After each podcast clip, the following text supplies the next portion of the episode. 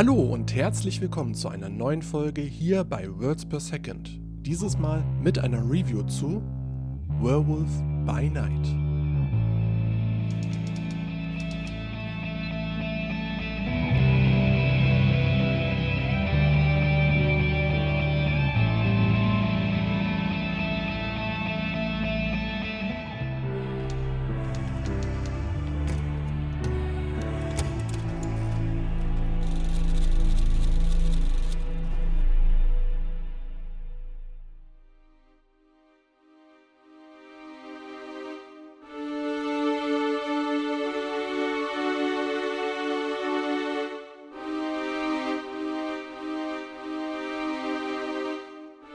Bevor ich hier gleich mit meiner eigentlichen Review beginnen werde, möchte ich noch kurz eine Sache vorweg erwähnen. Und zwar, ich hätte nicht gedacht, dass ich hier in diesem Format mal einen Film aus dem Marvel Cinematic Universe besprechen werde.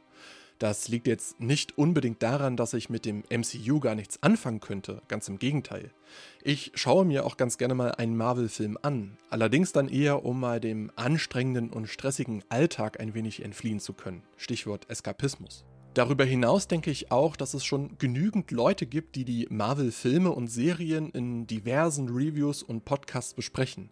Und das sind dann halt auch Leute, die sich zum Teil einfach viel besser auskennen im Marvel-Universum als ich, weil sie eben die Comics gelesen haben, weil sie die ganzen Theorien mitverfolgen oder weil sie immer auf dem aktuellsten Stand sind.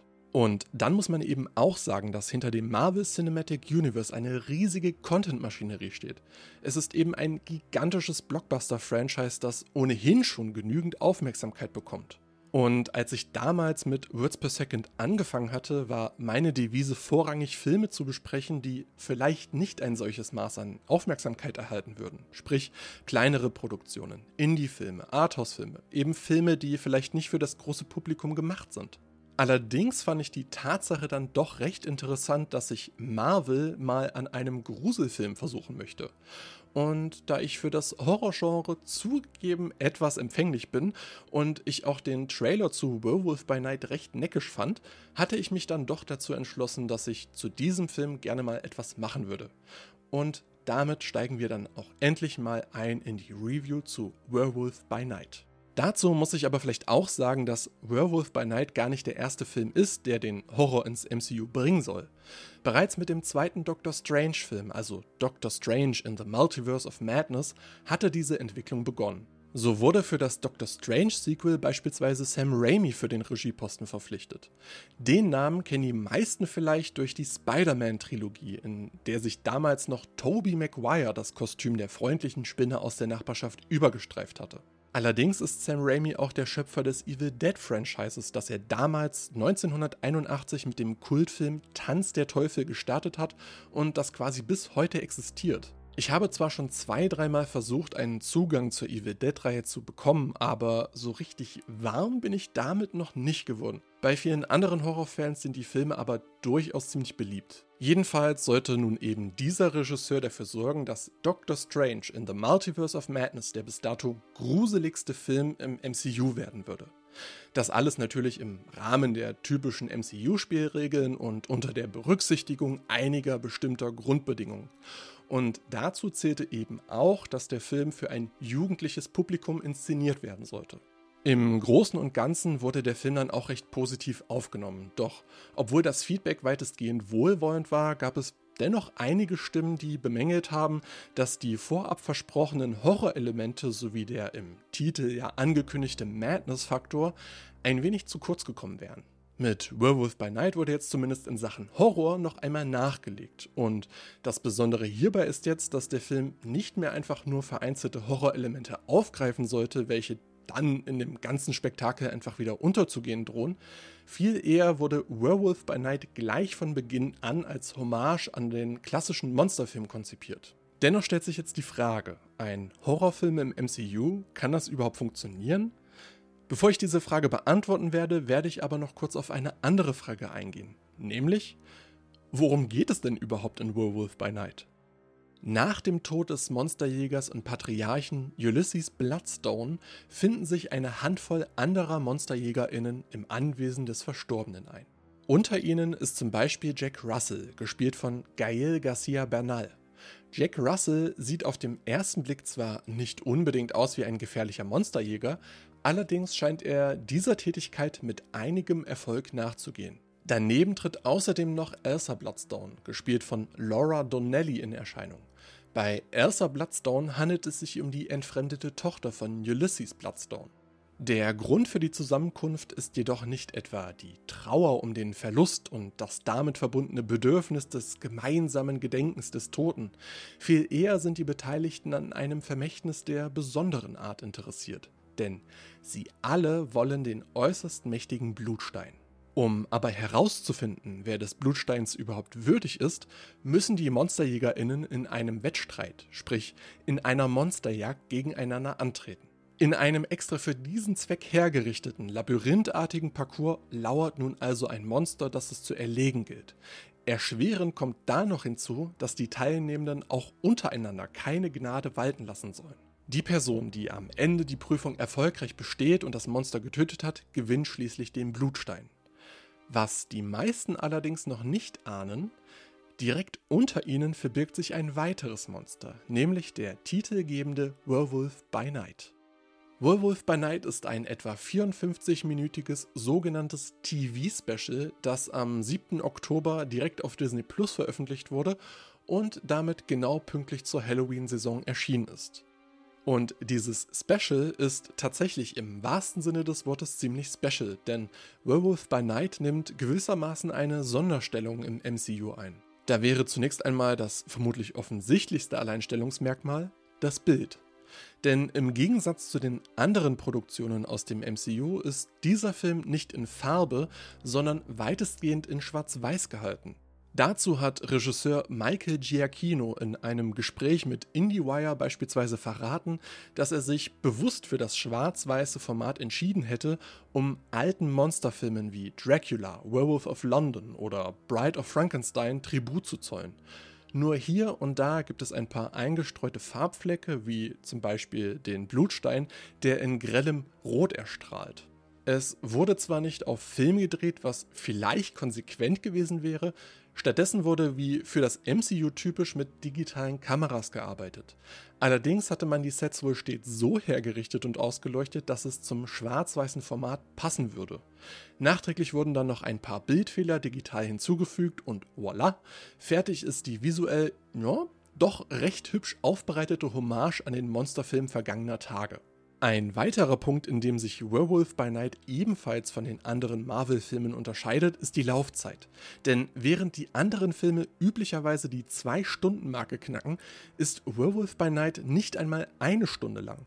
Damit ist der Film eher im mittellangen Filmsegment anzusiedeln und inne daher auch eher einer etwas längeren Episode einer Serie. Und apropos Serie, eine weitere Inspirationsquelle, die der Regisseur genannt hat, ist die Anthology-Serie The Twilight Zone. Dort wird in jeder Folge eine komplett neue Geschichte erzählt. Und der Vergleich kommt tatsächlich nicht von ungefähr, denn obwohl es im Marvel Cinematic Universe ja eigentlich üblich ist, dass alle Filme und Serien auf irgendeine Art und Weise miteinander verwoben sind, wird in Werewolf by Night hingegen eine weitestgehend eigenständige Geschichte erzählt. Das heißt, bei der Erarbeitung der Story musste so gut wie kaum Rücksicht auf die bisherigen Entwicklungen und Verwicklungen im MCU genommen werden. Und diese lose Verbindung zum restlichen MCU steht Werewolf by Night durchaus gut, denn so funktioniert der Film eben nicht nur für den Teil des Publikums, der das MCU bisher aufmerksam verfolgt hat und auf dem aktuellsten Stand ist, sondern es können sich eben auch diejenigen den Streifen anschauen, die bei der Masse an Output entweder nicht mehr mitgekommen und irgendwo ausgestiegen sind oder die bisher vielleicht noch gar keinen einzigen Marvel-Film gesehen haben. Aber auch wenn Werewolf by Night inhaltlich weitestgehend unabhängig ist, so steht auch fest, dass der Film der Ausgangspunkt einer Reise sein könnte, die zu einem bisher noch recht unerschlossenen Teil des Marvel-Universums führt. Denn in den bisherigen Filmen und Serien wurde zwar ausgiebig in die Welt der Superheldinnen eingeführt, aber jetzt wird auch das erste Mal zusätzlich noch ein Blick in die Welt der Monster und anderer fantastischer Wesen geworfen. Mit Blade und Agatha, Coven of Chaos, wurden auch schon zwei weitere Projekte angekündigt, die diesen Teil des Marvel-Universums noch weiter erkunden könnten. Und auch Michael Giacchino scheint bereits schon ein paar Ideen zu haben, wie es mit seinem Werewolf by Night eventuell, möglicherweise vielleicht unter Umständen weitergehen könnte. Bis jetzt steht die Geschichte von diesem Werewolf by Night Special aber erst einmal noch für sich und die ist, das muss man leider auch sagen, etwas dünn gestrickt. Denn über die Figuren, die hier gänzlich neu eingeführt werden, oder über die Welt, in der das Ganze angesiedelt ist, erfahren wir im Grunde noch nicht allzu viel. Es werden zwar stets verschiedene Andeutungen gemacht, wie beispielsweise zu den jeweiligen Backstories von Jack Russell oder Elsa Bloodstone oder auch dazu, dass die Welt, die hier aufgemacht wird, eigentlich noch viel größer ist. Und das ist im Grunde alles durchaus auch ganz interessant, aber darüber hinaus werden in Werewolf by Night kaum weiterführende Einblicke geboten. Da wirkt das Ganze an manchen Stellen noch etwas unauserzählt, wodurch es am Ende gegebenenfalls zu Enttäuschungen kommen könnte. Auch bleiben dadurch die Figuren etwas blass, was selbst die talentierten DarstellerInnen nur bedingt abfedern können. So mimt Gael Garcia Bernal den zunächst mysteriös in Erscheinung tretenden Jack Russell, der sich im Grunde aber als völlig gutmütig und manchmal auch etwas zu trottelig herausstellt. Wenn dieser hier fast schon etwas zu unbeholfen durch den Parcours stolpert, dann hat er zwar die Sympathien des Publikums auf seiner Seite, allerdings kauft man ihm die zu Beginn noch groß angekündigten Erfolge als Monsterjäger kaum noch ab. Da macht Laura Donnelly ihre Sache schon etwas besser, denn sie kann aus ihrer Figur der Elsa Bloodstone wenigstens noch ein paar Facetten mehr herausholen. Was die übrigen Nebenfiguren allerdings betrifft, die sind kaum der Rede wert. Die einzige Ausnahme bildet da vielleicht noch Verussa Bloodstone, die hinterbliebene Witwe, welche mit sichtbarem Spaß in der Boshaftigkeit von Harriet Sansom Harris gespielt wird. Während die Figurenzeichnung und Charakterentwicklung also eher zu kurz gekommen sind, wurde dagegen deutlich mehr Wert auf die audiovisuelle Ausgestaltung des Films gelegt. Es wurde sichtbar viel Liebe zum Detail bewiesen. Ein Großteil der Effekte ist glücklicherweise auch handgemacht, was, und das muss durchaus angemerkt werden, keine Selbstverständlichkeit im MCU ist. Und auch die Filmmusik ist sehr stimmungsvoll. Durch sie wird die insgesamt schon recht schaurige Atmosphäre des Films noch einmal zusätzlich unterstrichen. Aber zumindest die Qualität der Filmmusik sollte da nicht verwundern, denn der Score stammt von Michael Giacchino selbst. Und mit Werewolf by Night hat dieser zwar sein Regiedebüt abgegeben, aber er ist bisher vor allen Dingen als Komponist für Filmmusik in Erscheinung getreten. Und Dafür wurde er auch schon mehrfach ausgezeichnet. So hat er beispielsweise für den Pixar-Film Oben den Oscar für die beste Filmmusik erhalten. Als Superhelden-Gruselfilm richtet sich Werewolf by Night zwar an ein etwas erwachseneres Publikum, was sich unter anderem auch in der Darstellung von Gewalt bemerkbar macht, aber so wirklich splatterig, gory oder gruselig wird der Film eigentlich kaum. Hier wird zwar mal eine Hand abgehackt, da spritzt mal etwas CGI-Blut, aber wirklich von der Kette gelassen wird die Bestie eigentlich nicht. Immerhin darf diese aber mal an einer etwas längeren Leine laufen.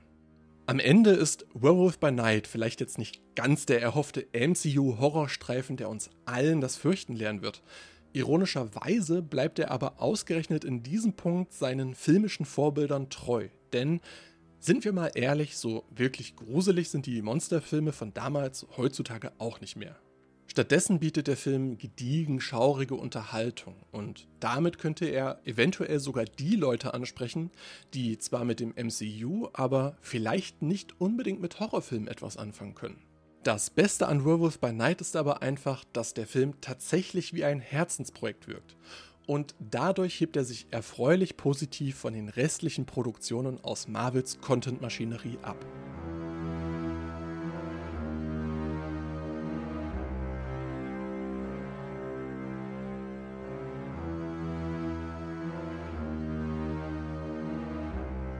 Ich hoffe natürlich sehr, dass euch diese Review gefallen hat. Falls ja, dann würde ich mich natürlich sehr darüber freuen, wenn ihr auch bei der nächsten Folge wieder mit dabei seid. Falls ihr euch Werewolf by Night jetzt ansehen möchtet, der Film ist seit dem 7. Oktober 2022 auf Disney Plus verfügbar. Im Übrigen habe ich den Start von Werewolf by Night auch zum Anlass genommen, um mir noch ein paar weitere Werwolf-Filme anzusehen. Und zu diesen habe ich ein paar Kurzkritiken auf Letterboxd veröffentlicht. Wenn nach Werewolf by Night also euer Hunger nach Werwolf-Filmen noch nicht befriedigt sein sollte, dann könnt ihr dort gerne mal reinschauen. Die Links zu den Kurzreviews findet ihr in den Show Notes. Dort findet ihr übrigens auch alle Links zu meinem Blog und zu meinen Social Media Accounts sowie auch alle meine Quellenangaben. Words per Second ist ein Format über irgendwas mit Film von und mit mir, Dennis Günzel.